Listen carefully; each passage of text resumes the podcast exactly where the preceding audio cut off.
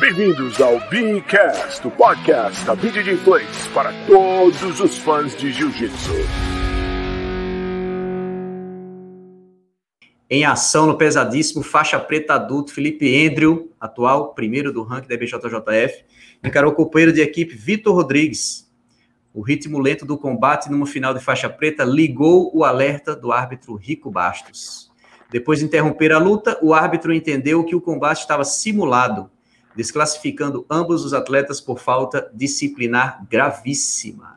Cara, é, a gente estava até conversando, né, quando isso aconteceu, e eu tinha visto um post que, que o Felipe fez e tudo mais, né, e aí a gente começou a conversar sobre isso nos bastidores, e aí a primeira coisa que eu falei, assim, era tipo assim, ah, tem que ver na regra, né, eu acho que eu entendi o que o Felipe quis dizer, né, o Felipe disse que quem pode julgar, né? Ele faz o trabalho dele, o trabalho duro dele todos os dias e tudo mais, e quem pode julgar quando ele tá ou quando ele não está simulando. Mas, é, como o Ronaldo introduziu, né? Tá, se tá na regra e se é uma falta gravíssima, então é muito difícil é, brigar contra isso, e eu acredito que as pessoas, né, os árbitros, eles estão capacitados para ter discernimento disso, né? E, pô, é, é triste como espectador você vê numa final de absoluto do Mundial, faixa uhum. preta, você não vê a luta principal, né? Porque, tipo assim, beleza, as mulheres lutaram e na sequência tinha a luta dos homens. Aí você fica esperando por essas duas lutas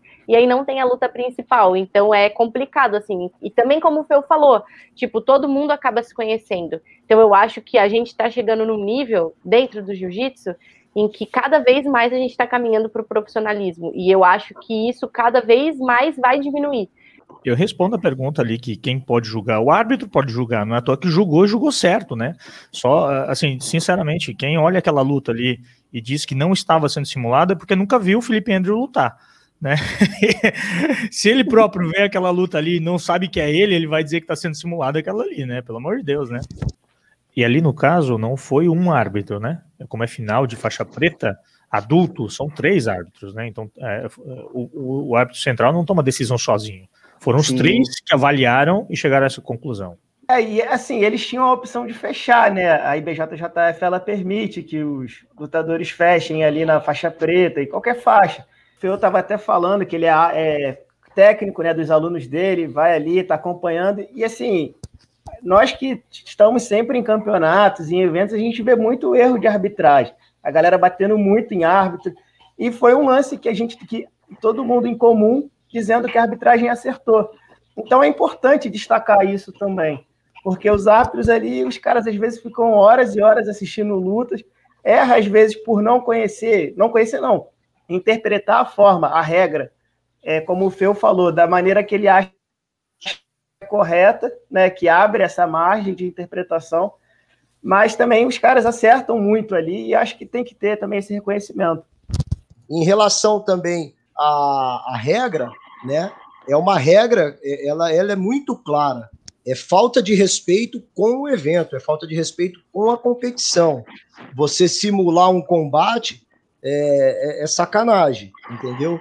Então aí cabe a penalidade disciplinar. É uma disciplina que serve como exemplo para que outras pessoas não façam, porque o esporte só perde com isso. Mas é uma regra que cabe ao árbitro, é interpretação do árbitro. E sempre que nós falamos de interpretação de árbitro, meu amigo, você abre um universo aí, porque cada árbitro interpreta de um jeito e os meus amigos aqui podem, né, Jaime pode me corrigir, Ronaldo pode me corrigir. Cara, eu sou técnico aí de atleta meu durante 20 anos pelo menos, eu vou lá e sigo um atleta meu, fico de técnico ali de coach para ele e eu vejo várias interpretações de, de N maneiras. Então, quando você coloca aí uma regra específica, que essa regra envolve a interpretação do árbitro, meu amigo, aí vou falar para você, cara, é, é, é, jogar com a sorte. Perfeita a observação do Jaime, muito perfeita. E você vê que o, o, Rico, né, o árbitro, ele deu a oportunidade dos caras voltar a lutar. Tipo, praticamente ele, ele deu um alerta, galera. Eu sei que vocês estão simulando. Pô, se ele, se ele pudesse dar um conselho ali na hora, Eu acho que ele ia falar, meu, melhor vocês lutarem, cara. Eu conversei com árbitros e mestres de jiu-jitsu nesse final de semana, depois do ocorrido. Primeiro, queria citar a regra. Tem a, a parte 6.1.4, acho. Não, 6.1.5. Que fala, que fala do. que desrespeita a, a situação da, da luta. Quando a gente vê uh, o vídeo do combate, não tem uma disputa numa raspagem. Tem duas situações de raspagem ali que fica claro que não há disputa pela posição. Quando você coloca uma situação de luta e a luta não acontece efetivamente, você está colocando a máquina toda do campeonato é, à sua disposição para um negócio que não está acontecendo. O árbitro está ali, é, dois árbitros laterais, ainda tem mesário e tudo mais, então você está atrapalhando o andamento o do campeonato. O público está assistindo, então, né? Pois é, e por isso existe a falta disciplinar. Então, ficou evidente que não, não é simulação, é tipo assim, eles entraram, dois companheiros de equipe, o árbitro já fica com o alerta ligado ali, uhum. e assim que a luta tá andando, se a luta não for pegada, já tá claro que, que, que, não rolou a luta. E tem outra coisa, é, a gente não sabe por que, que não fecharam, no caso. Eu mandei uma mensagem pro Felipe, o Felipe não me respondeu até o momento, de repente, não viu minha mensagem, mas a gente não sabe por que, que eles não fecharam e entraram para lutar. Tem ainda essa pergunta a ser respondida, né? É, é, nesse caso, o, a questão da subjetividade, eu fui atrás disso também. É, que, é, onde entra o desrespeito? Qual é o detalhe que mostra que houve uma simulação ou que a luta não foi certa? O, um professor que foi envolvido muitos anos com arbitragem, né? Inclusive lá atrás, ele virou para mim e falou assim: bicho, quando você não tem disputa por posição, acabou. Está definido ali que não teve, é, não teve combatividade no caso. Então, esse é, o, é a chave para você marcar a, a, punição disciplinar. Se você tem uma luta que não tem disputa por posição, acabou a luta simulada. Para mim, acho que esse é o principal ponto. Né? Você, como atleta profissional, sabendo da regra, é, ter tido essa, esse comportamento. Né? Para mim, acho que é o ponto principal aí. Né? Porque Quer combinar que alguma coisa? Quer combinar alguma coisa? Combina assim, ó.